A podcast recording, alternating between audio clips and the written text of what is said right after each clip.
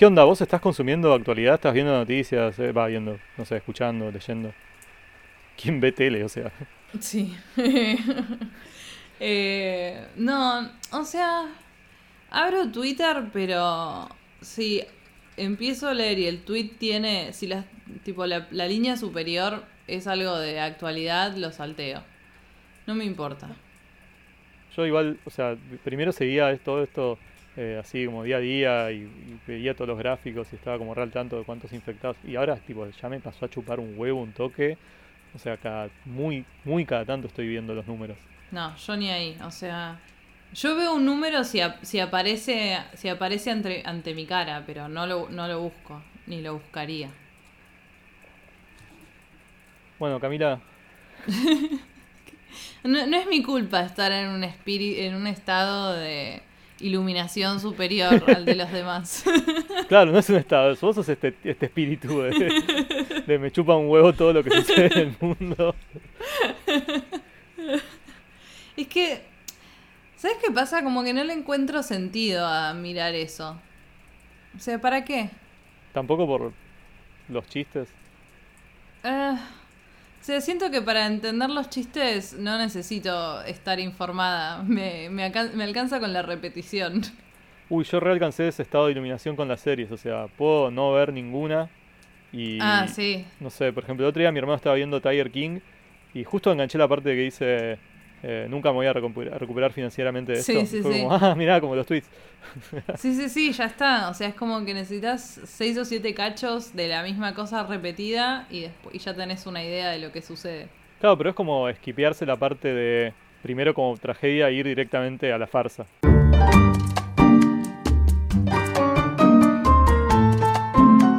Tangente.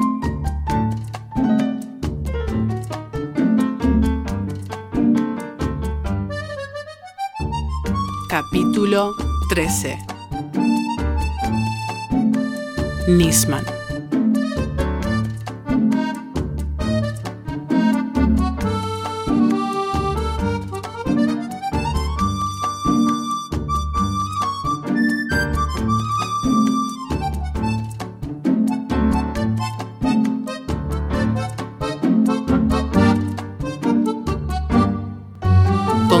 Chávez y Ezequiel Vila, un podcast sin rumbo fijo, grabado en Buenos Aires, Argentina en el año 2020.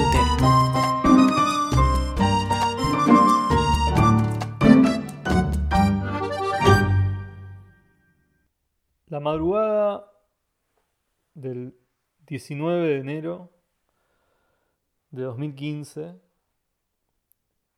todos nosotros comenzamos a ver por las redes sociales, yo me acuerdo que estaba en Twitter, eh, algunos rumores, algunas noticias que llegaban, eh, que empezaban a afirmar que el fiscal Nisman había aparecido muerto en su departamento de la Torre Le Parc. Al principio estábamos todos medio esperando que aparezca la desmentida, ¿no? Como no podía ser porque todos sabíamos lo que estaba pasando, que tenía que presentarse al Congreso a declarar, eh, acusando a Cristina, y era como esa cuestión, esa idea de algo que no puede estar pasando. Pero a medida que pasaban los minutos y las horas, empezábamos a ver que había móviles y que llegaba y que estaba la policía y que había llegado Sergio Berni, que después apareció Patricia Bullrich y todo empezaba a tomar el tinte de, bueno, está pasando realmente.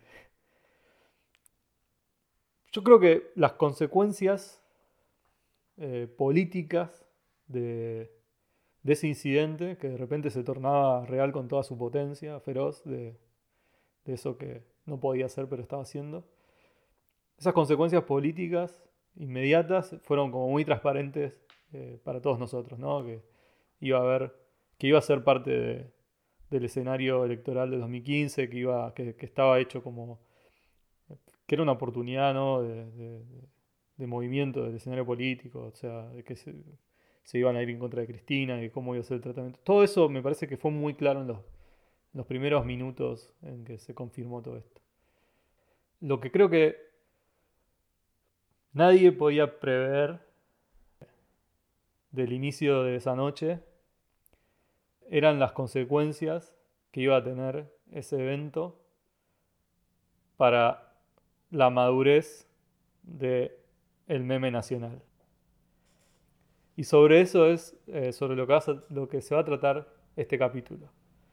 Sobre cómo el caso Nisman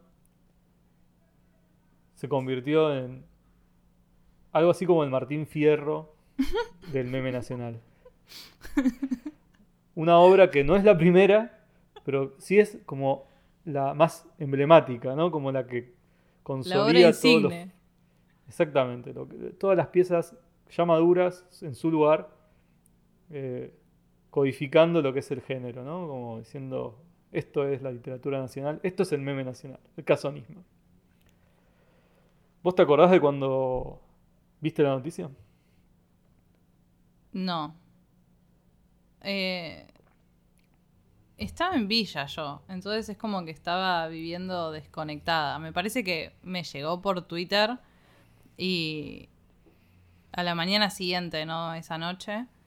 Y ya cuando yo llegué a la noticia, ya estaba imbrincada con el meme, era toda una sola cosa. Eh, imposible de, separar los dos hilos. Eh, pero no tengo así como recuerdo de algún meme icónico que me haya quedado grabado en la cabeza de esos primeros momentos. Es un poco como esa idea, ¿no? De la pregunta de qué, estabas haciendo cuando se cayeron las Torres Gemelas, ah, cuando, tiraron las Torres Gemelas. Este, ¿Qué me viste primero cuando se murió Nisman?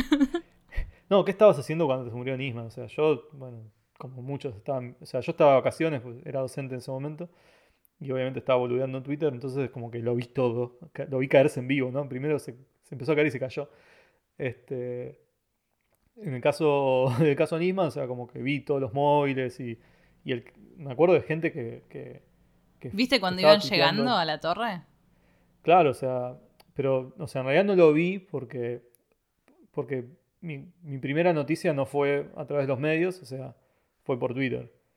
Creo que la de todos, ¿no? O sea, cuando vi los tweets, ya había gente que estaba ahí contando y relatando lo que estaba viendo en vivo por Twitter. O sea, como que medio chusmas, ¿no? Se fueron a, a cubrirlo. Este, antes de que lleguen los móviles de la televisión. Twitteros en la calle. Claro, sí, sí. Me acuerdo de una cuenta que en ese momento era como, que creo que era un estudiante de periodismo o una, estudiante de periodismo que, vivía ahí cerca y, se fue a tuitearlo en vivo y todo el mundo empezó a seguir esa cuenta, que era la que estaba como contando minuto a minuto, hasta que llegaron los canales de televisión y ahí dejamos de darle pelota. Este... Pobre, dijo, este es mi momento y le duró 10 minutos. No sé, capaz que ahora es famoso, la verdad es que no sé, no me acuerdo. Si estás ahí, tuitere, contactanos, contanos tu experiencia. Pero bueno, o sea, hubo como un, momento de, de, esto no puede ser y de, bueno, de cagazo un toque, ¿no? De esto, o sea, cuando sentís que se va un poco a la mierda todo, que fue inmediatamente seguido por la realidad memética de la cuestión. Bueno, ¿cuánto, o sea, esto obviamente es una aproximación, ¿no? Pero ¿cuánto fue de el hecho al meme? tipo, ¿cuál es ese espacio de tiempo? Bueno, o sea, yo me, estaba tratando de fijar eh, eso, o sea, como cuándo trataron de aparecer los primeros memes y, y es muy interesante porque, o sea, ya la misma noche, o sea que, como todo lo que usa en Twitter, toda la actualidad es, memeada en vivo.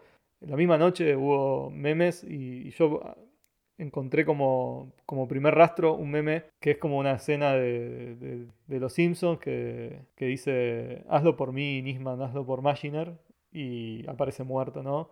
Como eso apareció a, los minutos, o sea, de que, de que surgió la versión. O sea, ni siquiera que se había confirmado que estaba muerto. Para, ¿y era, era más, era Machiner el que lo dice? Massinger. Sí. Massinger no, Machiner. Ah. es, un, es un chiste de los Simpsons, Camila no lo entenderías. Sí lo entendería, porque ya lo vi memeado cinco mil veces, pero no retengo el nombre del bichito. Este, pero bueno, o sea, la, idea de, que el evento sucede y, es meme inmediatamente es muy... O sea, es algo que pasó en 2015 y que no hubiera pasado antes y, que hoy es súper común, pero que no sé si en ese momento era eh, algo como ya recontra cristalizado. Sí, un poco esto de que se tuitea en vivo la noticia y se memea sobre Sí, noticias sí. pero, pero no a nivel local, digamos. O sea, ya era un modus operandi, me parece, existente en Twitter, pero que no habíamos visto acá a nuestro, eso, a nivel local. Totalmente, y me parece que sobre todo lo que le, le termina de dar cuerpo es la relevancia del caso, ¿no? que lo vuelve eh, paradigmático. Bueno, es que me parece que eso es esencial para el verdadero impacto de un meme cualquiera, ¿no? Cuanto más serio y trágico es el hecho. eh, Más resuena y más se vuelve viral, ¿no? que sería la potencia. Claro, es como, es como el polo opuesto, ¿entendés? Del, el, el- el horror del hecho y la maldad del meme, digo, o la- lo punzante del meme. Bueno, yo mencionaba a Martín Fierro recién y un- no es como completamente arbitraria la mención, o sea, no solamente por esta cuestión de cristalización, sino porque creo que es el momento en el cual el meme se vuelve definitivamente un, signo de la política, no solamente de- del humor de la boludez. Digo, así como la literatura en el siglo XIX tiene una función muy, muy cerca de la política y de la intervención en el discurso político, creo que el, el caso Nisman marca la llegada del meme definitiva a la arena de la política. Pero quiero dejar esto como gancho y quiero soltar la idea un poco para que los oyentes la mastiquen y la piensen y tratar de, de ir a una definición eh, de los orígenes, que sería, o sea, nosotros hablamos de meme y ya lo damos por entendido y, y es una palabra como de uso muy común y que circula este, por, por todos lados, o sea, se volvió una palabra normie, digámoslo, o sea, como la usa tu tía. Mal, mal, sí. Que eso fue una transición como muy... Me parece bastante gradual, pero como que de un momento... La transición en sí fue gradual, pero yo siento que de un momento al otro me di cuenta que todo el mundo decía la palabra meme, tipo desde mi tía hasta mi primo más otaku. Sí, sí, o sea, ¿Entendés? Es como que... meme era una palabra la- nuestra. con la ¿eh? expansión- Era canchera. antes. Mal. Una palabra canchera, dijiste. Sí. Estoy en la onda. Soy población de riesgo, lo- leo los memes. Pero bueno, o sea, ¿por qué, por- ¿de dónde viene la palabra y, y por qué la usamos todos? Bueno, no hace falta googlear mucho para encontrar que hay, hay un origen de la palabra meme, o sea, no es que surgió de la nada.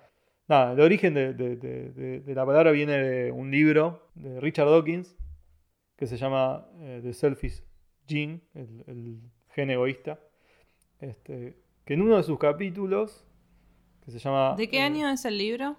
1976. O sea, muy atrás. En una época en la que eh, existía el Internet, pero no era el Internet que nosotros conocíamos. O sea. eh. Pero bueno. 1976. Richard Dawkins en este libro escribe eh, un capítulo donde justamente acuña el concepto meme que se llama meme, memes, los nuevos replicadores, ¿no? memes, memes, the new repli- replicators. En donde él, no sé si vos lo, lo tenías el, el texto, yo lo conocía como de, de nombre, pero nunca había leído. Yo había leído como el párrafo específico en el que en el que lo en el que define lo que es el meme, pero no leí el libro entero. ¿Para qué? Bueno, yo claramente no, no leí el libro.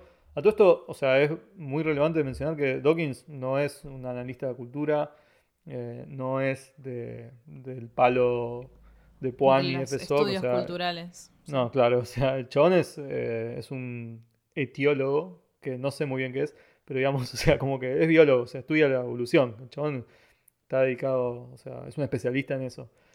Creo Eh, que tiene que ver con las especies. Bien, me sirve ese dato. O sea, puedo caretear que sé que es un etiólogo, pero en realidad no lo sé. La cuestión es que Dawkins, o sea, eh, llega a este concepto porque él está tratando de explicar, digamos, hacia adentro de- de- del campo de la biología, cómo es que, eh, nada, cómo poder explicar procesos evolutivos que son propios de seres humanos que ocurren fuera del ámbito de la genética. O sea, cómo puede ser que haya sociedades, ¿no? Cómo el ser humano eh, evoluciona de una manera distinta a los organismos que tiene que ver con la cultura.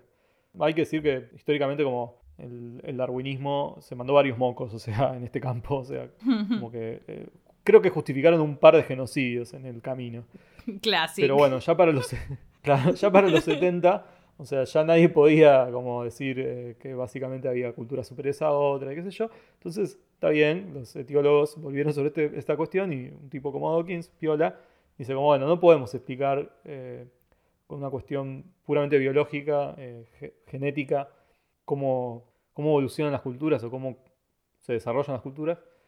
En realidad cómo se desarrolla la humanidad, porque él, en definitiva, creo, supongo que le debe chupar un huevo la cultura en sí misma, sino que está tratando de explicar cómo los cambios en la especie humana. Y entonces recurre a esta idea, o sea, como da un paso, un paso atrás de la, de la idea de gen, que es la que viene desarrollando todo su libro, dice como, bueno, en definitiva, o sea, el gen es una manera en la cual eh, la vida evoluciona a través de la competencia este, y la reproducción de sí misma. Ahora, podemos imaginar otras maneras en que la vida desarrolla este proceso. O sea, nosotros hoy conocemos a los genes, que son estas eh, configuraciones de ADN, etcétera, pero son las vidas, esto, es la vida en la Tierra. Podemos imaginar otras, otras configuraciones de esto mismo, que no sean el, el ADN, pero que para poder evolucionar tienen que poder sustraerse a las mismas reglas. Y él dice, bueno, no necesitamos como imaginar eh, vida extraplanetaria como para entender cómo funciona esto, sino que tenemos eh, adelante nuestro, ¿no? en la manera en que la cultura este, se desarrolla, un ejemplo, que es eh, cómo las ideas se transmiten eh, de persona a persona.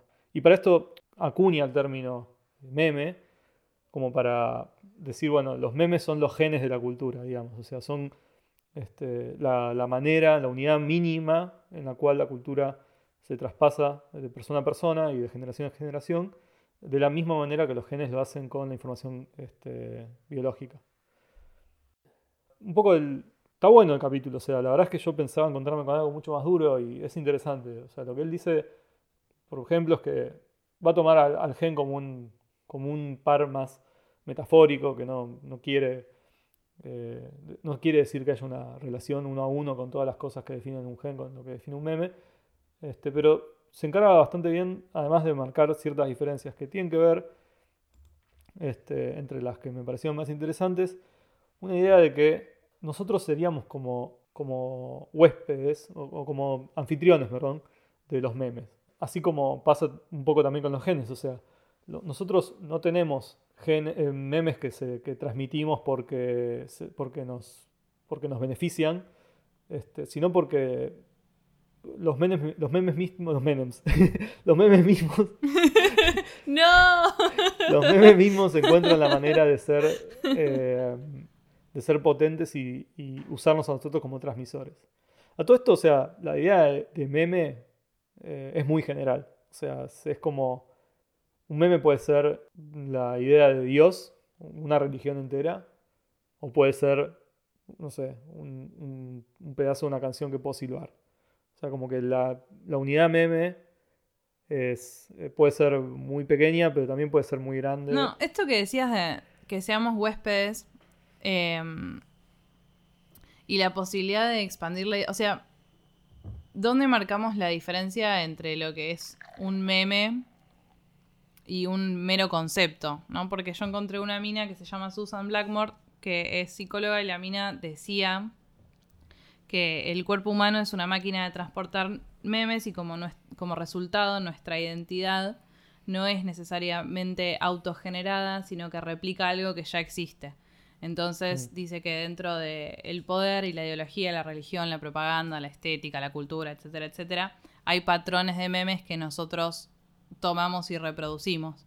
Lo mismo que pensar las instituciones eh, de cualquier tipo, ¿no? Como transmisoras de estos patrones de memes para ni, ni siquiera por un propósito en específico, sino que esa es como su, su función, la replicación de estos sistemas de memes sobre los individuos eh, que terminan contribuyendo a la manutención de ese sistema que los genera.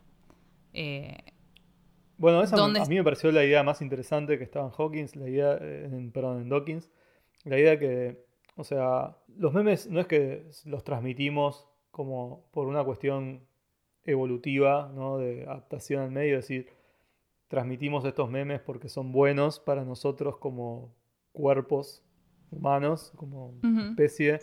Entonces, cuerpos meméticos. Claro, o sea, no es que transmitimos este meme porque es un meme que nos da fuego, ¿entendés? O sea, que nos da una tecnología superior ante otras tribus. Eh, no, no necesariamente son buenos para nosotros los memes. O sea, el meme se transmite, dice Dawkins, eh, porque es potente, porque tiene mucha capacidad de, ser, de, reproducirse a sí mismo. O sea, le chupamos un huevo, básicamente. Y es una buena idea. El, chabón es como un gran teórico del ateísmo, ¿no? Y muchas de estas ideas se aplican a su, al concepto de Dios y las, las desarrollan al respecto. Y él dice como, bueno, la idea de, del infierno, ¿no? que es muy eh, potente y aparece en muchas culturas, etc. La idea de que hay un otro mundo donde vas a ser castigado, etc no es una idea, o sea, es una idea que tiene cierta función social, ¿no? De portate bien ahora, no jodas, porque en la próxima vida, etc. Pero en sí misma es una idea muy fácil de hacerle entender a otros y de replicar. Y, es más interesante cuando él analiza el concepto de las llamas del infierno. Dice, como bueno, el, concepto de que vas a arder en el infierno, que es un castigo terrible, bueno, por ahí no es mucho más distinto a, funcionalmente, ¿no? para hacerte sentir cosas que otros castigos. Pero la idea del fuego es muy eh, poderosa y, se reproduce con más facilidad que otras. Entonces la idea de que el infierno es un lugar donde te vas a prender fuego constantemente y vas a sufrir eh, con ese calor y con esa desesperación, eso es muy como es viral, digamos. O sea, es, muy fácil de transmitir a otros. Y, y está la idea de competencia también, la idea de que así como los genes compiten, ¿no? con otros genes para, ver, para ocupar el pool genético, los memes de alguna manera también lo hacen. Pero hace una distinción interesante en la que dice, bueno, en alguna medida los genes cuando compiten, compiten alelo contra alelo, ¿no? Como es one on one. O sea, hay lugar para uno solo. O sea, están los genes eh, maternos y paternos. Y... Hay que ocupar una casilla y uno lo va a lograr y el resto no. Exactamente. Hay un solo lugar. Para, los, para dos hay un solo lugar. En cambio, con el tema de los memes, ¿no? la información es más flexible y, uno en principio pensaría que no hay límite. O sea, como que no hay, por ejemplo, no es tan claro que haya dos memes que compitan por el mismo espacio. Uno podría decir sí, o sea, eh, el meme de Dios compite contra el meme del ateísmo, ¿no? Como son dos ideas contrapuestas, no puedes creer en las dos al mismo tiempo. Pero hay una variedad de ideas tan grande que no están contrapuestas que ah, implicaría que se pueden reproducir mucho más que los genes. Ahora, lo que él dice es que los memes es como que terminan compitiendo como por tu capacidad de reproducirlos y de atenderlos. Como que no podés estar hablando todo el tiempo de todo, vos estás limitado. Como el espacio de una pantalla, la televisión, la radio, un tweet, ¿no? Como que eh, tiene un límite, ¿no? Y hay, hay, algunos que van a acceder a eso y otros que no. Me parece como muy eh, muy piola esta idea de el meme que compite un poco contra sí mismo también. Porque me parece que si lo pensás más cercano a la idea de meme que, que planteábamos al principio, la que todos tenemos cuando pensamos en esa palabra, ¿no? En un, en, un, en un chiste de internet. eh, lo que hace que un meme dure o no dure es su misma capacidad de reproducirse y modificarse. Digo, la posibilidad de resignificar y de recombinarse que un meme tiene inherentemente es lo que le permite triunfar sobre otros memes o no. No sé, como el de. Eh, el del novio distraído.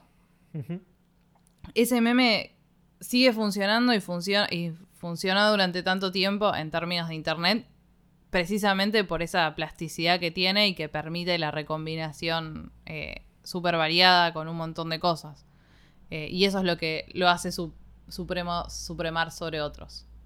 Claro, y aparte está bueno ese, ejemplo porque hay otros memes que básicamente estructuralmente son idénticos, como el de el auto que dobla en la autopista.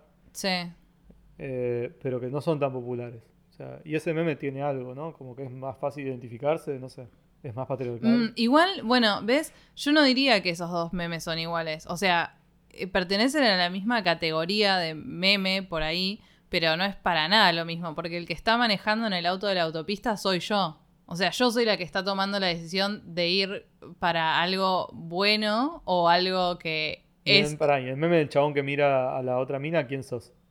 ¿Sos la mina?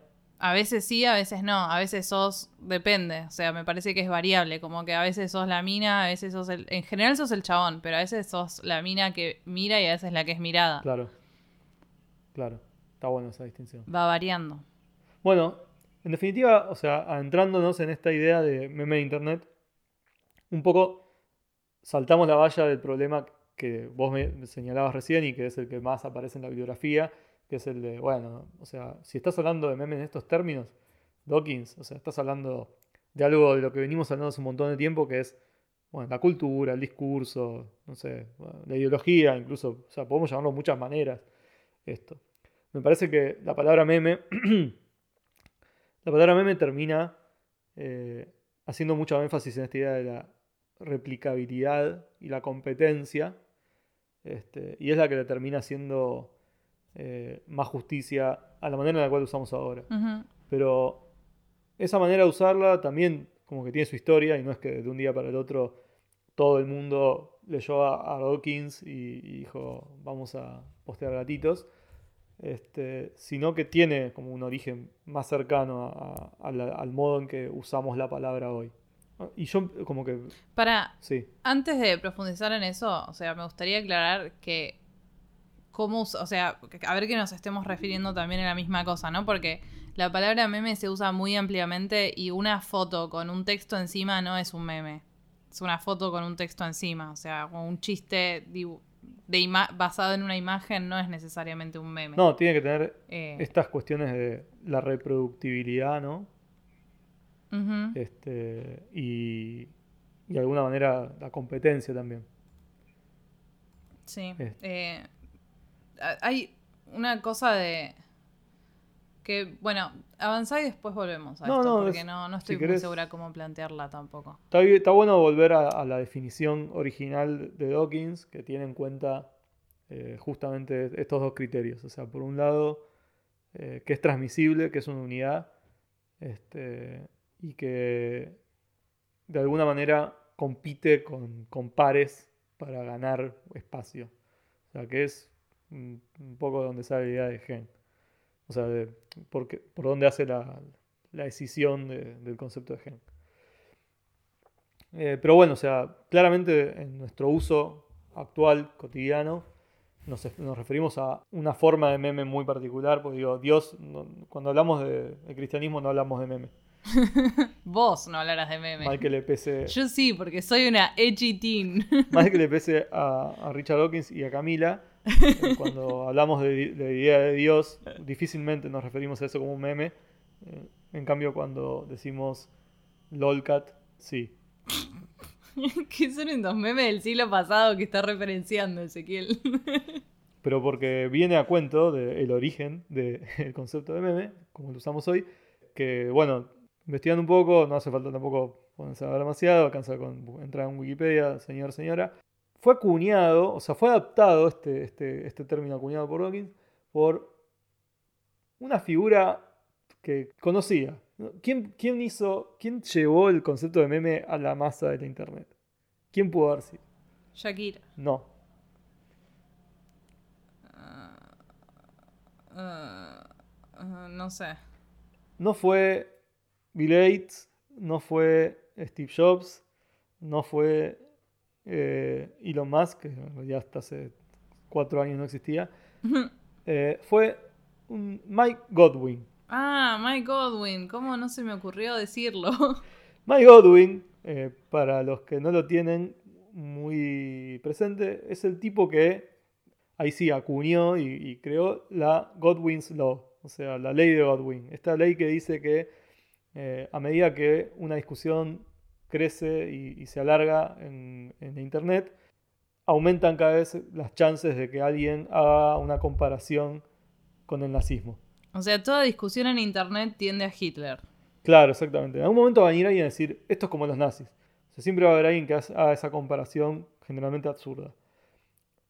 Bueno, Godwin al parecer escribió un artículo en la, en la revista Wired este, que, si no me equivoco, es del año 95 o 94, en el que trata de hacer un, un- acercamiento a las masas de la idea de Dawkins y, y adecuarla al contexto de un Internet que era básicamente BBS y cadenas de mails.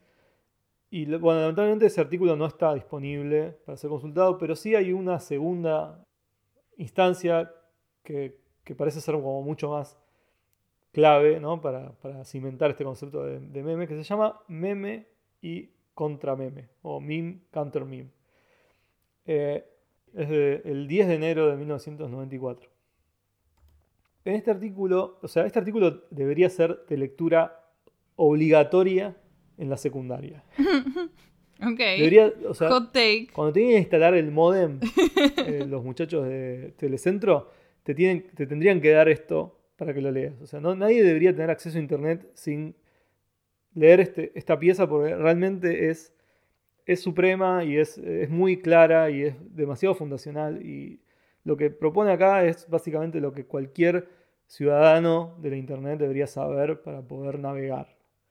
Él en este artículo justamente lo que cuenta ¿no? es el nacimiento de la famosa ley de Godwin. O sea, él dice que para principios de los 90 él estaba cansado de escuchar eh, y de leer en realidad en, en- en los foros de discusión eh, comparaciones con los nazis o con Hitler, bla.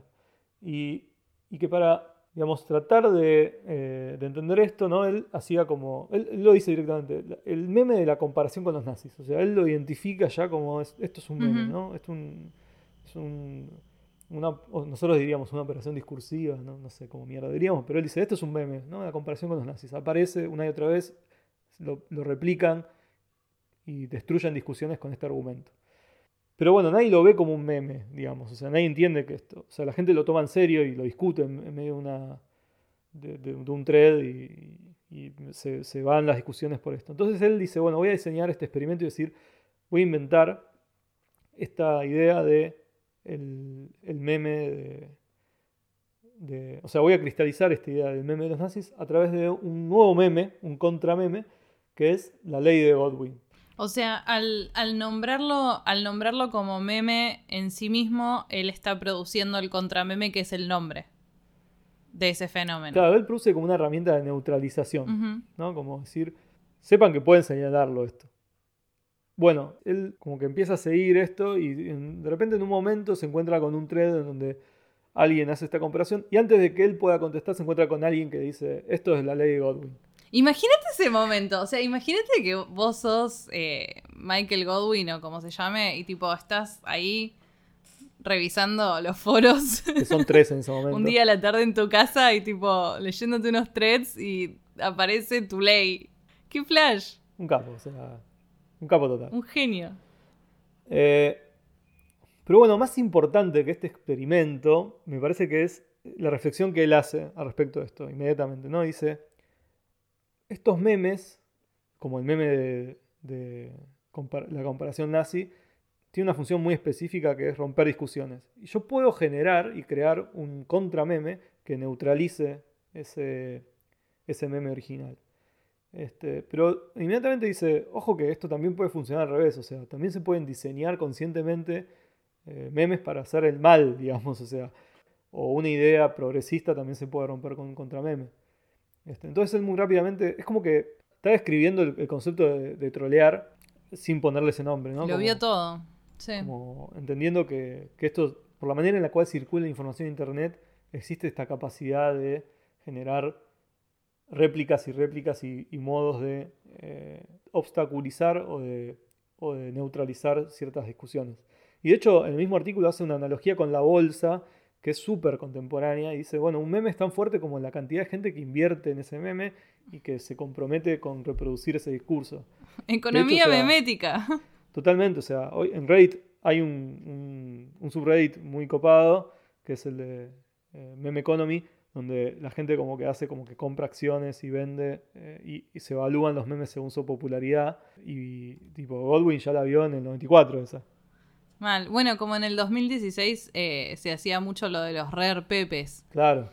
que eran los distintos pepes que iban apareciendo, ¿te acordás? Bueno, no, pero estaba pensando en esto que dice, que dice él del el meme y el contrameme y la posibilidad de generar eh, una barricada de meme o un meme que detenga a otro, pero me parece que eso capaz funciona en la teoría, pero es muy difícil crear un meme intencionalmente, me parece. Más o menos, ¿eh? O sea, Vamos a ver cuánta razón tiene Godwin. O sea, él eh, termina el artículo diciendo básicamente que nuestro compromiso como eh, ciudadanos éticos del Internet es hacer buenos memes sí. para dejar de lado los malos.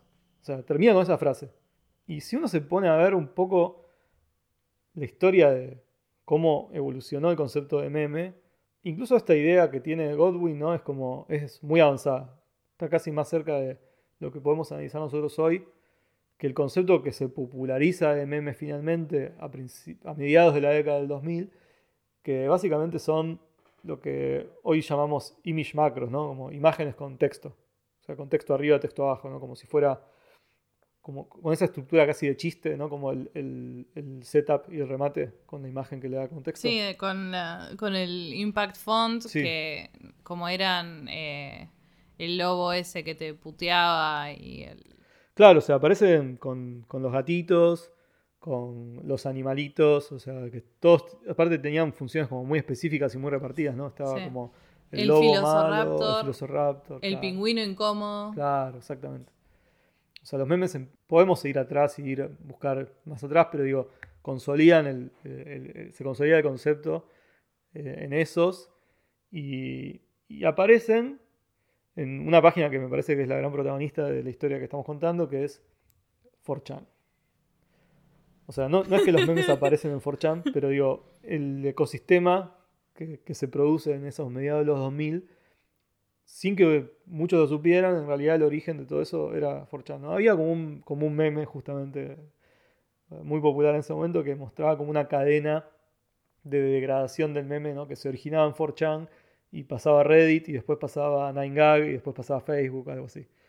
Eh, como que la posta estaba ahí, el origen de, todos esos chistes estaban ahí. No, y aparte es me parece que es imposible pensar el, eh, el meme sin pensar en, en 4chan y su, desarrollo paralelo hasta llegar a la monstruosidad de Donald Trump. Totalmente. Además, o sea, nosotros hoy por ahí tenemos la idea de que el meme son las redes sociales, pero no, señor, señora. Las redes sociales, cuando arrancaron, no tenían memes porque básicamente eran para otra cosa. O sea, los, Facebook era para ver las fotos de tus compañeros de colegio y Twitter ni siquiera tenía imágenes, era solo texto. O sea, los memes eran eh, de los image boards. Y el, image board más grande era 4chan. Y en la medida en que los, las redes sociales se empiezan a transformar más en plataformas de actualidad y mucho más multimedia de, lo que era en ese momento, ahí sí el meme empieza a llegar, pero primero como con delay. O sea, el lugar donde se originaban eran estos sitios todavía. Lo más interesante, para mi gusto, es esto que vos mencionabas. O sea, cómo pasamos de eh, un 4chan que era un lugar en el que entrábamos a ver memes y que había como comentarios así edgy y no estaba moderado y era como el foro así más, más cool y, el, espacio de internet que o sea, bueno. estaba esa idea, ¿no? Como las reglas de 4chan, la primera era eh, no podés hablar de, de B, ¿no? Como, como, si fuera el club de la pelea. Este, Ay, Dios. o sea, hoy nos da mucho cringe, pero en ese momento era como no, no, dicho así en retrospectiva es como, claro, obviamente que pasó lo que pasó, ¿cómo no iba a pasar? Mirá lo que están sumergidos, pero, sí. Fue como un último, último reducto en un internet que se estaba volviendo muy masiva para una idea que nosotros hemos comentado acá en otro capítulo, ¿no? De el, refugio de los nerds, que era internet al principio. Pero claro, acá se, vuelve todo medio monstruoso. O sea, mi, mi sensación en ese momento era que era, uy, esto es recopado, mira estos chabones las cosas que están haciendo. Y de a poco, o sea, como que a medida que pasaban los años, empecé a darme cuenta de lo terrible de todo esto. Este... Sigue volviendo más recalcitrante y horrible. Exactamente. Pero antes de hacerse de derecha, incareteablemente, Forchan, era en realidad sea, un lugar donde estaba muy, flameaba muy alto la bandera de la libertad de Internet. Y la idea de que podía hacer cualquier cosa, en un mundo en el cual no existía el, término libertario, ¿no? O sea, como lo conocemos ahora. Por ahí ese fue nuestro error, olvidarnos de cuál era el verdadero sentido de libertad para algunos.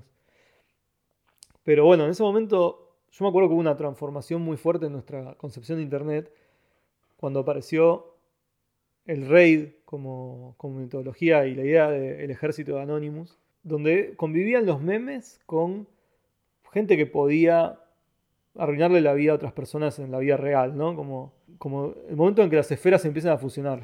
Bueno, es, que precisamente como que es- eso se volvió un meme en sí mismo, la la unión de Vi, digamos, ¿no? Como, o de la unión de la unión de Vi en Anonymous, el, el grupo este con incidencia en el mundo real terminó teniendo tan poca incidencia a nivel grande que se volvió un meme y me parece que eso también lo llevó como una desesperación por como que alimentó el fuego de la desesperación por probar un lugar en el mundo porque no funcionó la primera vez. ¿A qué te refieres con la primera vez? Con Anonymous, o sea, Ah, nada, como que se hacían los recapos hackeadores de la CIA y qué sé yo, y terminó siendo como un ejército de ñoños que hicieron cuatro o cinco cosas y después todos nos, nos burlábamos de la careta esa de Guy Fox, ¿entendés? Como que terminó claro. en la nada. Tuvo un, un momento de posibilidad y de potencia posible que terminó pff, apagándose hasta que después resurge como esta derecha recalcitrante que decíamos recién, que por, por memear llegó a, a Trump. Yo me acuerdo de un momento como, o sea, medio de, che, esto se está yendo un poco a la mierda, pero que, en que todavía nos reíamos medio como tarados, que fue un caso de una piba que, que subió una foto a Vi y, y, o sea, que era lo que en ese momento decíamos una attention whore, que básicamente era una piba de 14 años en internet, o sea, eh, 4chan se ensañó con esta pibita por motivos que eran medio eh, indescifrables en ese momento, pero que claramente respondían a la misoginia que estaba ya concentrada en ese momento. Y nada, le hicieron la vida imposible, llamaban a la casa, le mandaban cosas, eh, o sea, la acosaban básicamente. Y, y esta piba hizo como un, un video de- pidiendo por favor que la dejen eh, en paz, llorando, ¿no? Y, y en el medio del video se, se mete en cuadro el padre, que era como un típico, o sea, eh, redneck, yankee, ¿no? como con, con musculosa y medio, no sé. Y, y le empieza a gritar a la cámara y los empieza a putear a todos, como, o sea, pensando como si fueran, no sé, un grupo de 20 pibes que la estaban volviendo a, a la piba esta, no entendiendo claramente este señor que estaba hablando con, entre comillas, la internet, o con 200.000 tarados que estaban eh, mirando este thread. Bueno, pero que en ese momento sí era en la internet eso. Claro, o sea, no sé, podían arrogarse ese, ese, ese mote. Sí, sí. sí. Y, y el, el chabón este en un momento dice que va a llamar a la ciberpolicía. la ciberpolis. Y eso se hizo meme, ¿no? Como I'm gonna call the ciberpolice. Y tipo, hoy tenemos literalmente ciberpolis. O sea, Oh my god. el tipo era un adelantado. es el mundo. Godwin, o sea, ¿quién? Ese mundo en el cual empezaba a interferir Internet en la vida real. Y este señor imaginaba una ciberpolicía que no existía. Bueno, hoy existe la ciberpolicía, la tiene Silvina Federici. O sea, Ojalá no hubiéramos llegado a esto. y, Pero bueno, aquí estamos. y eso fue solo el preámbulo. Fue solo el preámbulo para lo que vivimos después, que fue el ascenso de, de Pepe y de Donald Trump. Yo para ese momento ya estaba re alejado de 4chan y claramente me perdí como la parte, la fase más monstruosa. Eh, pero, pero sí, bueno, me llegaban los Pepes eh, más racistas. O sea, es verdad, primero estaba el Rare Pepe que, que no era, no era Incel, y después apareció el Pepe, el Smaggy, que es como el, el que llevó a la presidencia. el que se volvió presidente. No sé, hay toda una, una avenida que a mí me parece interesante, que es esta relación ¿no? entre el meme y la política, que también está muy presente en el, en el caso, en el caso Nisman para nosotros, ¿no? Como que se vuelven inextrincables en un punto uno y otro. Pero me parece que la pregunta en ese sentido es ¿dónde radica la potencia del meme que permite esa incidencia en el mundo real? O sea, cómo funciona el dispositivo meme y qué es lo que hace que permite que se llegue a, bueno, ¿no? Como su epítome en el caso de Trump pero también en las variaciones de perspectivas que obliga a cualquier cosa que miramos a través de la lente del meme, ¿no? O sea, es imposible pensar en Nisman ahora, por ejemplo, sin pensar en todos los memes y sin pensar en Nisman mismo como un meme.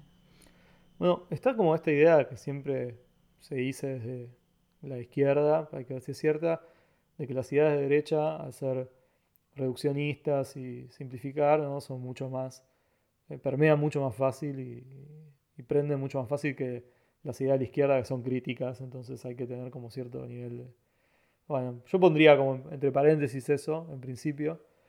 Pero sí es cierto que, que el fenómeno Pepe Frog, este, y la, o sea, esta idea de Internet puede ejercer, puede influir sobre la vida real, que empieza como una, como una joda, como una prank. Esta idea súper yankee, además de la broma pesada. Rápidamente empieza a ser cooptada por, por células dormidas, ¿no? gente que estaba ahí hacia un discurso de derecha que empieza a aprender y que vira hacia la política y que parece, como decías, digo, como irrefrenable, ¿no? Este, y yo creo que en, ese, en eso se, cumple alguno de los mandatos, de, los, de las leyes o de las ideas que propone Dawkins. Hmm. O sea, y ahí se ve muy claro que, o sea, de ser un etchi, ¿no? De ser un, uy, mirá qué loco esto, mirá que, cómo le cagan la vida a esta piba, mirá qué loco lo que se puede hacer en internet, hacer un incel y hacer un, un, libertario. El pasaje, o sea, está súper mediado por los memes. O sea, yo estoy seguro que hay gente que se radicalizó en estos foros por los memes. O sea, no por porque esas ideas le hagan bien a, a él mismo como, como portador, como, anfitrión, sino por la potencia misma de la idea, por su adaptabilidad, por la resiliencia, por la facilidad que se multiplica, etc. O sea, como que esas ideas son más fuertes que los sujetos mismos, no les están dando ningún beneficio, simplemente la idea es tan fuerte que no pueden hacer otra cosa que reproducirla. Sí, bueno, y me parece como e, esto de la, fuerza de la idea eh, que, lleva por sí misma a la, su reproducción, eh, me parece que va muy de la mano con ese núcleo de gente eh, los libertarios y los incels en particular, ¿no? Como esa... Mm, hay un impulso del meme por el meme también, ¿no? Como hacer algo y es solamente gracioso porque es una referencia a lo que estamos haciendo en sí mismo. Que ya de por sí es, no sé, edgy o, eh, así medio anormalito y que como en eso está el chiste también un poco. Sí, la idea de reconocer al que lo reconoce. Sí. O sea, hay uno de los memes más más pedorros y más eh, siniestros de esa época, que es el pedobear, el oso pedófilo, que es como un oso medio anime que siempre está atrás de nenas, que justamente el meme de ese oso era la imagen, el, oso con un caption que decía, vos sabés lo que significa. O sea, como que cualquiera ahí ve un oso, pero vos sabés que es un oso pedófilo porque entras a Forchan. Claro, bueno, también, o sea, la sectorización la posibilidad de decodificar un meme habla de un vínculo de pertenencia, que me parece que para muchas esas personas que se radicalizaron a partir de los memes, lo cual es un sintagma ridículo de decir y yo no puedo creer que eso sea nuestra realidad, pero bueno, lo es. Eh, ya el hecho de pertenecer a un grupo y que haya una especie de entre nos, de por sí, eso es una motivación para seguir reproduciendo el meme, porque significa que estoy adentro de algo y no afuera de todo y no importa mucho lo que sea ese algo. Y también en esa, en, esa reproducción sin ningún otro sentido más que la reproducción. O sea, yo dije el meme por el meme muy a propósito, porque cuando estaba leyendo la, bibliografía, eh, y esta idea aparecía en un artículo que se llamaba, se llama Memes y el totemismo, totemismo reaccionario de Loring y Tutors, y esta idea de el meme por el meme como paralela a la idea del arte por el arte, ¿no? Como de hacer las cosas por sí mismas, que termina creando un, un espacio muy fértil eh, al fascismo, ¿no? Como de rellenar esos agujeros y de... con, con estéticas y con, con pura forma de fácil reproducción. Entonces es como que se juntaron esas dos potencias y explotaron en una realidad horrenda que ahora todos vivimos. Sin embargo, es como que uno podría pensar que había alternativas. Y en ese, en ese sentido me parece como que el caso argentino es relevante.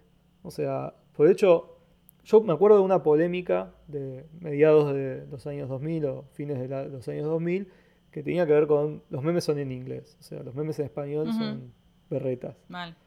Y hoy parece raro decirlo así, pero en ese momento era posta, o sea, era red de, loser traer memes en español.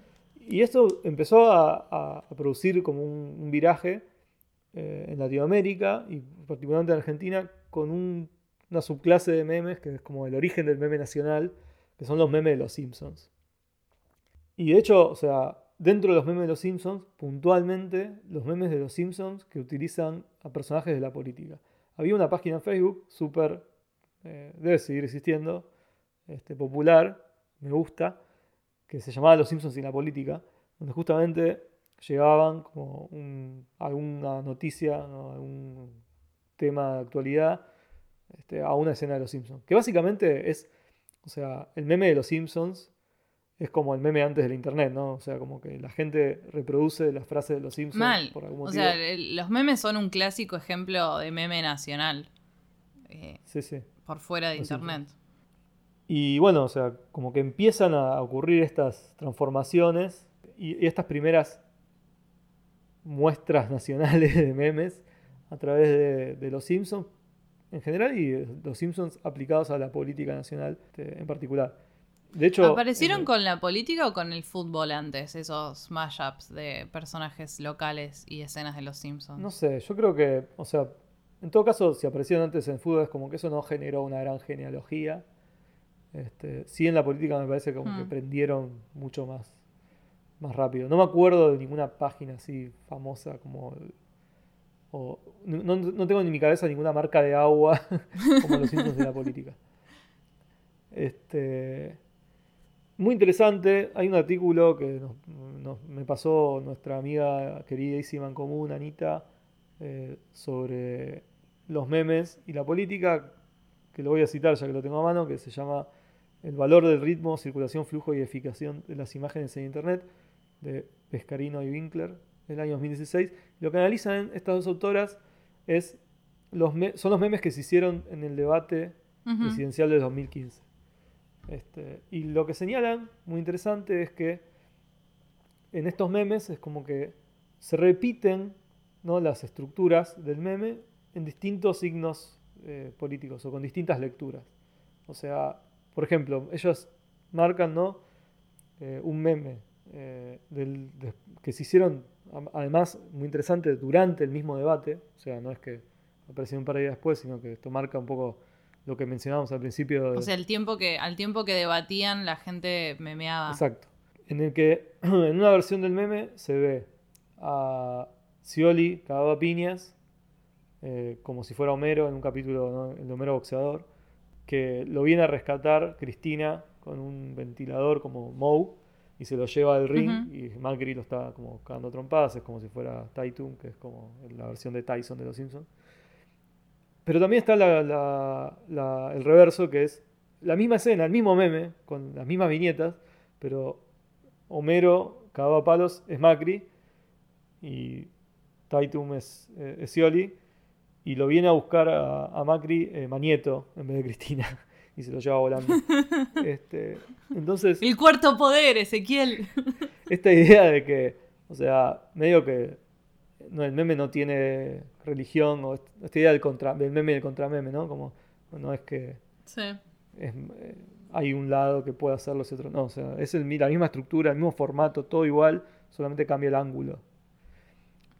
No, y me parece como que es re eh, ejemplificador de el dispositivo meme que tiene la capacidad de estar vacío de todo y de significarlo todo al mismo tiempo. Porque lo puedes rellenar con lo que quieras, pero el contexto en sí del meme es tan fuerte que te permite la lectura del contenido que le des.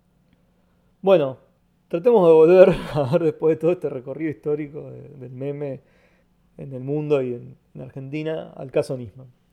Yo traté de hacer el- el- un trabajo de arqueología de ver cómo se memeó el caso Nisman a través del tiempo. Y para eso eh, volví a, a un thread de Forofil, dicho sea de paso para los oyentes que llegaron hasta acá, que es el último capítulo de esta primera temporada, iteración, no sé cómo llamarlo, del podcast.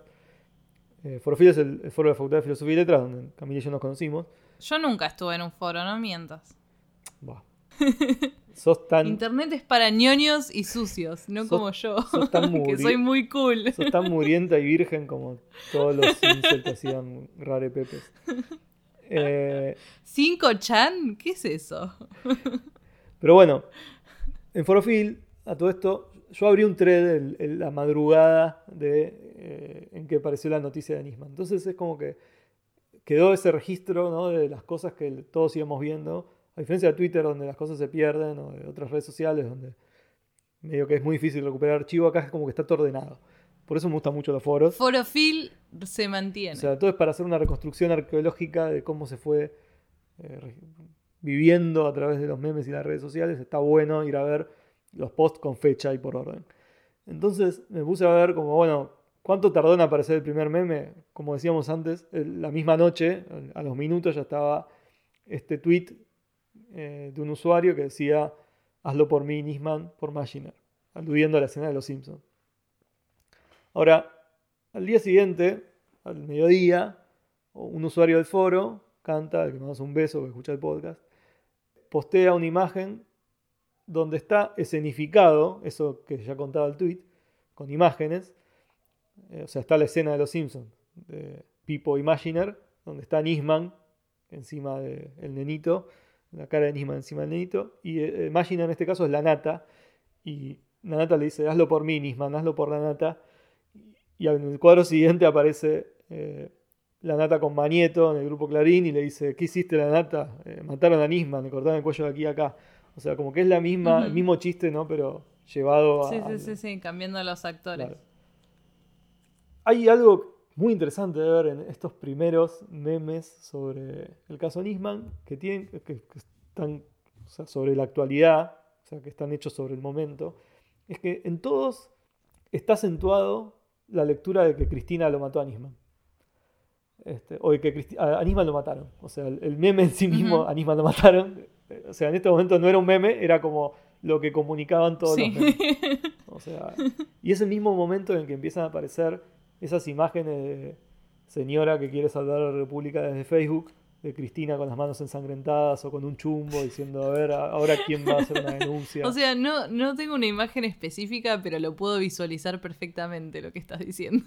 O sea, tanto los memes eh, irónicos como los memes que, que no son, o sea, que son memes para Dawkins, pero que nosotros diríamos que no son memes porque son imágenes que comparten señoras y señores en Facebook. Todos, o sea, coinciden en la idea, la visión, en la perspectiva de que a Nisman lo mataron. Y que Cristina está involucrada. Y que Cristina está involucrada. O sea, y son todas variantes con los Simpsons o sin los Simpsons, con eh, la justicia sufriendo. Con la bandera, con la bandera con transparencias. O sea, todo, o sea, no importa cuál sea tu gusto eh, o tu aesthetic, o sea, la visión ideológica es esa, ¿no? O sea, la perspectiva, la lectura sobre lo que pasó es Cristina lo mató. Eh, no tengo pruebas, pero tampoco tengo dudas. Ahora, con el correr de los meses, empiezan a aparecer cosas y en el thread se empieza a, a ver eh, muy bien cómo, cómo se dan. O sea, para marzo de 2015 aparecen, por ejemplo, las imágenes de Nisman en eh, los privados de los boliches, en la playa con modelos. O sea, El los- Nisman fiestero. el Nisman fiestero, digamos, el que todos queremos, aparece en este momento. O sea, hubo como dos meses de solemnidad pura de Nisman, ¿no? Como Ese es mi fiscal el fiscal que defiende a- al pueblo a la República. sí. a la República. Este, y en marzo llegan ¿no? estas imágenes de, un ojo que Nisman puede no ser el que ustedes están pensando, pero de alguna manera los memes se mantienen un toque al margen. Si bien aparecen algunas, hay algunas imágenes así como de el Nisman de Parranda, no hay muchos memes de esto. Hay una ruptura muy interesante en, en los memes de Nisman que se da en la primera marcha de aniversario. O sea, recién un año después, en enero de Tardísimo. 2016, Tardísimo. aparece una, una ruptura. ¿Por qué aparece una ruptura? Porque ¿quién irrumpe en esta historia? Sí, la señora Bisman. Aparecen las viudas de Nisman con la señora Bisman a la cabeza, eh, que cambian para siempre el signo de esta historia. Son personajes históricos sin saberlo, estas señoras. Totalmente. O sea, hay una página muy interesante que se llama memesargentinos.com.ar que parece ser como que quiere ser una suerte de Know Your Meme argentino. Eh, que lamentablemente no prosperó demasiado y no tiene muchas entradas. Tiene entradas como El Tano Pazman, eh, Negros Bailando con Ataúd, qué sé yo. Y tiene una entrada sobre la señora Bisman que está muy buena.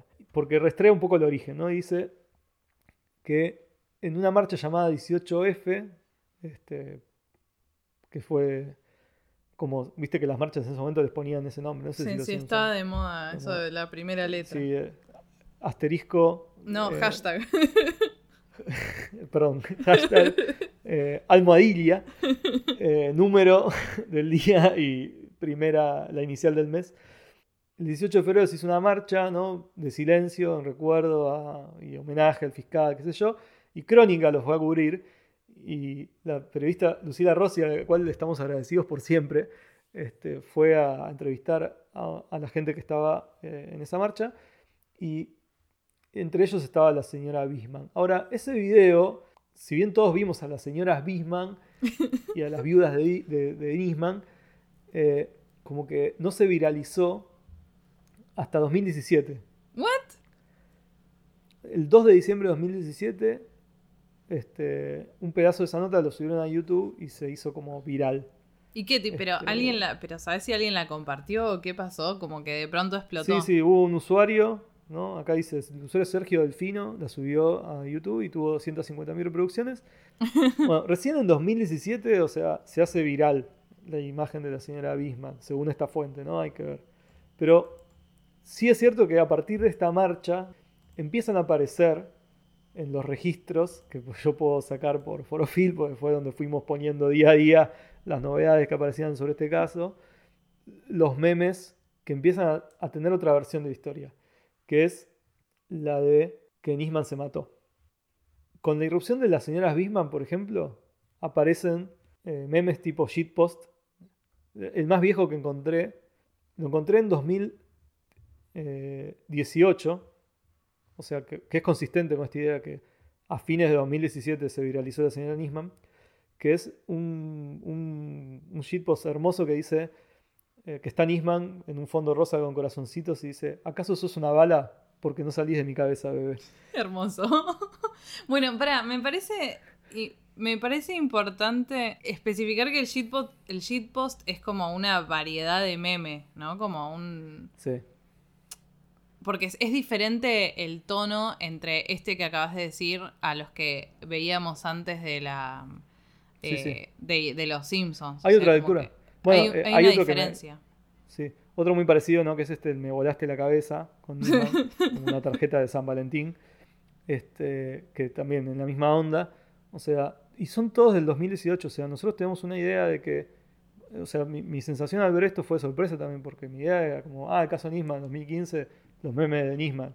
Y no, los memes de Nisman tenían otro signo, digamos, y, y si un poco uno hace la recorrida, el arco de los memes del caso Nisman es también el arco del desgaste del macrismo.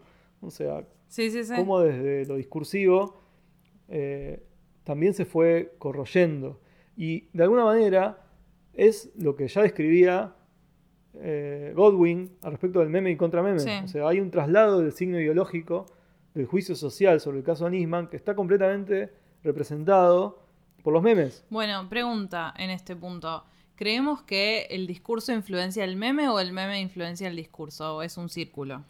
Y para mí es como que son parte de la misma cosa el, discurso y el meme. O sea, lo van construyendo. O sea, eh, para mí lo más interesante es esto. O sea, probablemente no haya nunca justicia, digamos, por Nisman ni contra Nisman. Eh, no hay verdad, o sea, nadie va a saber exactamente qué sucedió. O nadie se va a convencer del todo. Pero lo que sí va a quedar en el imaginario público es que el chabón se mató. Porque ese Sí, meme man. de que el chabón se mató es más potente que el meme de que al chabón lo mataron. Sí. Y eso me parece hoy lo más indiscutible del asunto. O sea, salió el documental este a principio de año donde está reconstruido todo el caso. ¿Están los memes en el documental? esperaba- No lo terminé porque me aburrió. No, lamentablemente no, no está la señora Nisman. No, tampoco está la señora Nisman. o sea, gran desacierto. Dando su Se testimonio. lo toma muy en serio. Pero ese, ese documental, yo la verdad que cuando lo vi esperaba que fuera muy... eh, como era una producción de Netflix, dije esto va a ser contra en contra del gobierno, de Cristina. Y, y no, o sea, como que el documental, más o menos, termina sosteniendo más la idea de que se mató de que lo mataron. Este, y es más, casi que dice, lo mató, lo mandó a matar a Estiuso, casi directamente. El documental llega en un momento en que ya, digamos, cualquiera que no sea una señora Bisman no puede sostener en una discusión con la cara sin que se le caiga que lo mató Cristina. O sea, llega como ya en un momento en el cual eh, los memes ganaron la batalla. este, Siempre ganan los memes. y, y esto, o sea, también termina de definir algo que, que es muy claro, que es que hoy hacer memes eh, es tomar una posición política casi. O sea, como que es muy difícil que hagas un meme que no tenga una afiliación, una identidad, que no diga yo creo en esto y no creo en esta cosa, este, que no sea un- que no sea un posicionamiento. Salvo con algunos casos como los wholesome memes o los que son muy dank, como que el meme ya No, yo sí, creo que el, el shitpost como que en realidad entra más en esa categoría de menos posicionamiento. Digo, puede ser cooptado como el caso este que decías de eh, eh, los corazoncitos o... Claro, pero es muy difícil pensar en un shitpost de derecha. Muy difícil. Mm, no sé, capaz porque no sos, capaz porque no sos de derecha ese y no lo podés, no, No po- no podés memear para la derecha. no sé, eh, mi pregunta es, ¿se puede, ¿se puede direccionar la potencialidad del meme hacia un lugar del bien? ¿O, o la atracción de los memes se genera, tracción, no atracción, eh, eh, se genera por su propio peso? O sea, porque hay memes que, que flopean y les va mal y desaparecen al toque y hay otros que permanecen en la memoria colectiva. O sea, ¿por qué el de el meme de que Nisman se mató y no que lo mataron tiene más peso? O sea, bueno, ahí habría que hacerlo una lectura distinta, ¿no? Porque en to- en todo caso es Hmm, por qué, o sea, pues son distintos memes los que sostienen esta idea y esta visión que triunfan por sobre otro conjunto de memes que sostienen la versión contraria. O sea, en todo caso es por qué estos memes son más potentes y predominan y le ganan Sí. la carrera evolutiva a los otros. Yo creo que así como cuando son, cuando no me gustan a mí, como en el caso de Pepe, de Frog, o sea, no gana el meme que tiene más Sí. razón. O sea, por eso digo, separo lo del bien, mal, justicia, verdad. O sea, no. Gana el meme que tiene más potencia. Y me parece que es volver a lo que decía Godwin. eh, de tenemos una responsabilidad de construir buenos memes este, para neutralizar a, a los que pueden surgir este, difundiendo ideas de mierda como, como estos troleos del nazismo. O sea que en realidad no hay memes, o sea, hay memes buenos y malos en la medida en que nosotros decimos que es lo bueno y lo malo. Mm, no sé, ¿eh? me parece que hay memes que funcionan dentro de su propio género mejor que otros. Eh, no se me ocurre ahora algún ejemplo en específico, pero... No sé, para mí el meme tiene algo de lo, de lo inasible, en tanto te provoca algo o no. Eh, Para mí tiene que ver con, con su potencia, con su manera de poder ser reproducido, que bueno, mucho tiene que ver con, con la misma, el mismo mecanismo con el cual funciona el humor. Sí, ¿no? sí, sí, sí. O sea, los memes, como los entiende Dawkins, son ajenos a, a la concepción de humor, como los entiende eh, Godwin más o menos, como nosotros los comprendemos, o sea, están completamente identificados con, con el humor. O sea, de hecho decíamos, ¿no? El image macro con la estructura del chiste, del setup. Es que me parece que esa es como su, función principal siempre. O sea, el, el- Sí. la función uno del meme es hacer reír. O sea, para eso se hacen. Sí, más o- no sé, ¿eh? porque el humor, o sea, yo no sé si el humor, su función principal es hacer reír. O sea, me voy a poner muy freudiano por ahí con esto.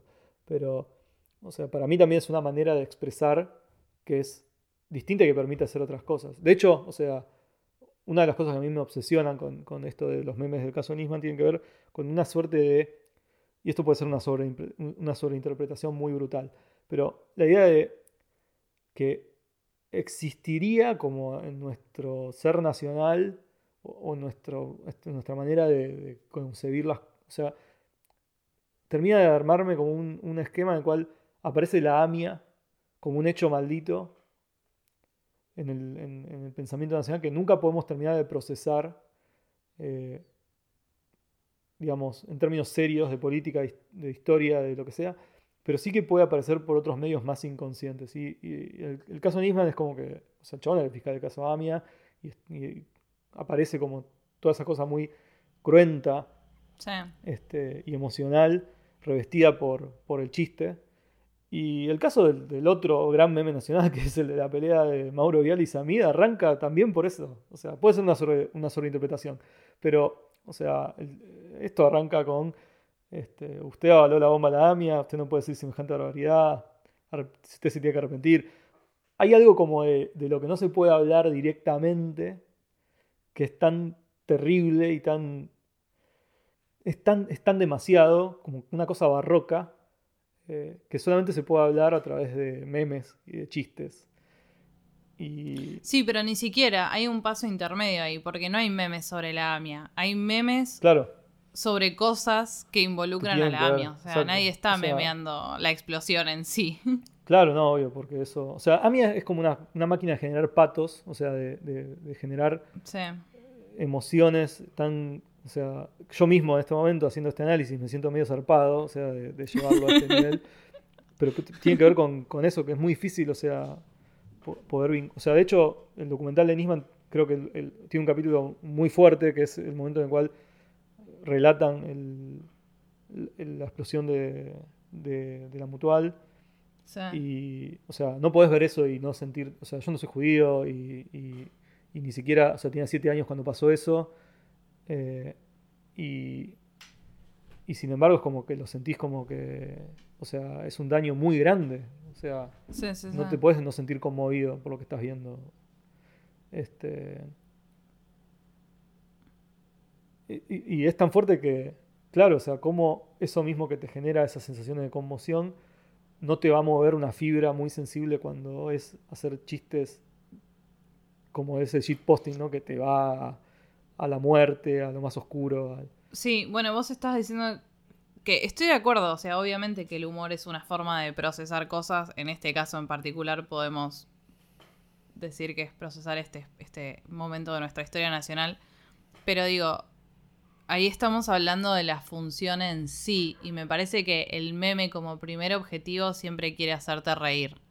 Eh, por la positiva o por la negativa, o sea, porque todos los que los memes que nombrábamos anteriormente, los que son tipo más edgys, como eh, no sé, los, los memes de la derecha, viste, que hacen chistes con cosas de mierda, tipo, ah, es una mujer, oh, es retrasado, como ese tipo de cosas, eh, también quieren hacer reír a su público en primera instancia. Y ahí no hay una sublimación necesariamente o una, eh, un procesamiento de un punto en específico.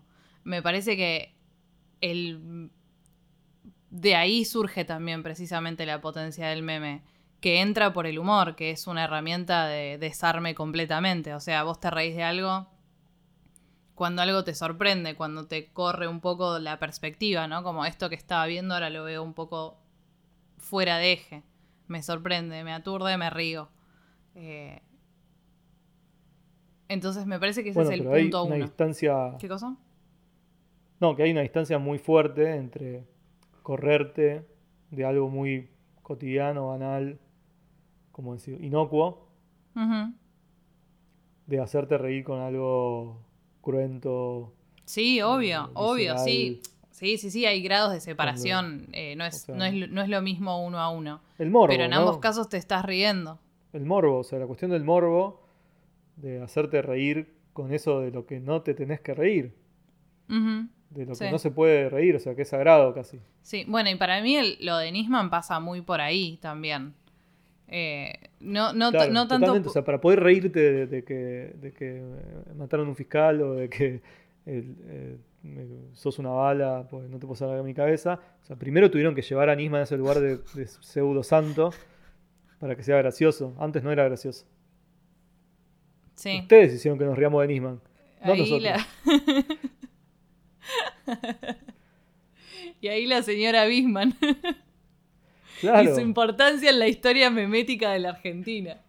O sea, para que nosotros nos caemos de risa, había que tener, había que aparecer alguien que diga que, que tenía todo confirmado, todo cierto.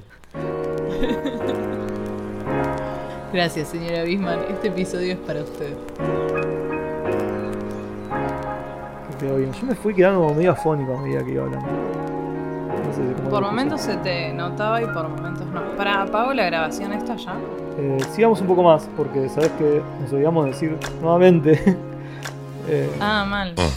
Este fue eh, el último capítulo, por quién sabe cuánto, de la programación habitual de Tangente, pero Eh, sí, nos gustaría hacer como un capítulo de cierre, como respondiendo algunas preguntas de cosas que nos fueron llegando, comentarios, porque también la idea para nosotros en, en el podcast este, para nosotros cuando lo hacemos entre nosotros es una conversación donde charlamos de un tema que nos motiva y también la idea es pensarlo así en relación a, a quienes nos escuchan, ¿no? Como que también se puedan sentir partícipes de esa conversación. Y si tienen comentarios, preguntas, eh, ideas, cosas que les surgieron cuando escuchaban este o los capítulos anteriores y les gustaría compartirlo, pueden hacerlo a las siguientes direcciones. eh, pueden contactarnos por Twitter a arroba tangentepod, pueden escribirnos por inbox de Instagram a tangente.podcast o pueden escribirnos a tangentepod.gmail.com. Eh, podría haberlo dicho con un poco más de voz de locutor, pero... Pero te estás quedando afónico. así que no lo hagas. Sí, un poco. el- eh, no, no fue una idea que se nos ocurrió a nosotros, sino básicamente a ustedes, los escuchas que quieren eh, participar. Así que eh, no los culpo porque yo también querría participar de este podcast porque está buenísimo. Así que pueden hacernos llegar sus comentarios, sus preguntas para que hagamos un capítulo más como medio de bonus. Este, charlando y haciendo como una segunda vuelta de todo lo que ya charlamos. El cierre, la devolución. Eh, la última ronda, una más. Eh, así que eso, eh, les esperamos. Y si no nos escriben nada, vamos a tener que inventar preguntas y nos da un poco de paz, porque ya está. Ya, ya voy preparando las preguntas falsas por si nadie nos escribe.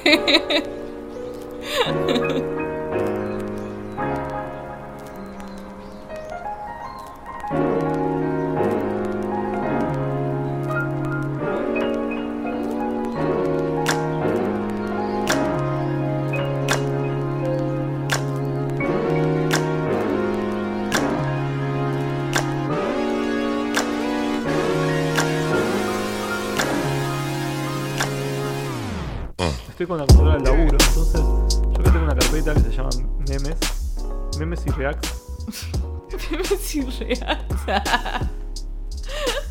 Eh, por ejemplo, o sea, memes nacionales, o sea, que estoy viendo acá que tengo. Uno que es un pajarito que creo que es de, de Dexter y está como enojado y dice mucha play. Bueno, soy muy fan de los memes de Boquita también. Y tipo, mi hermano el otro día me Sí, mandó no, no hablamos de Boquita, boluda. No hablamos de Boquita, el mejor meme del mundo. Y el video de Amoroso y Catriel. Mal, hola Mina. Eh, nada, pero mi hermano me mandó uno que era. Sí, está Hulk vestido de boquita y dice: Me está empezando a doler el pecho y no puedo respirar. Y al lado hay una Hulk con ruleros y un vestido que dice: Mucha play. Es que me parece que es el meme de ahora. Quizás es el meme de los jóvenes. O sea, te mucha play puede ser. si mi hermano lo dice, y él sí que es joven.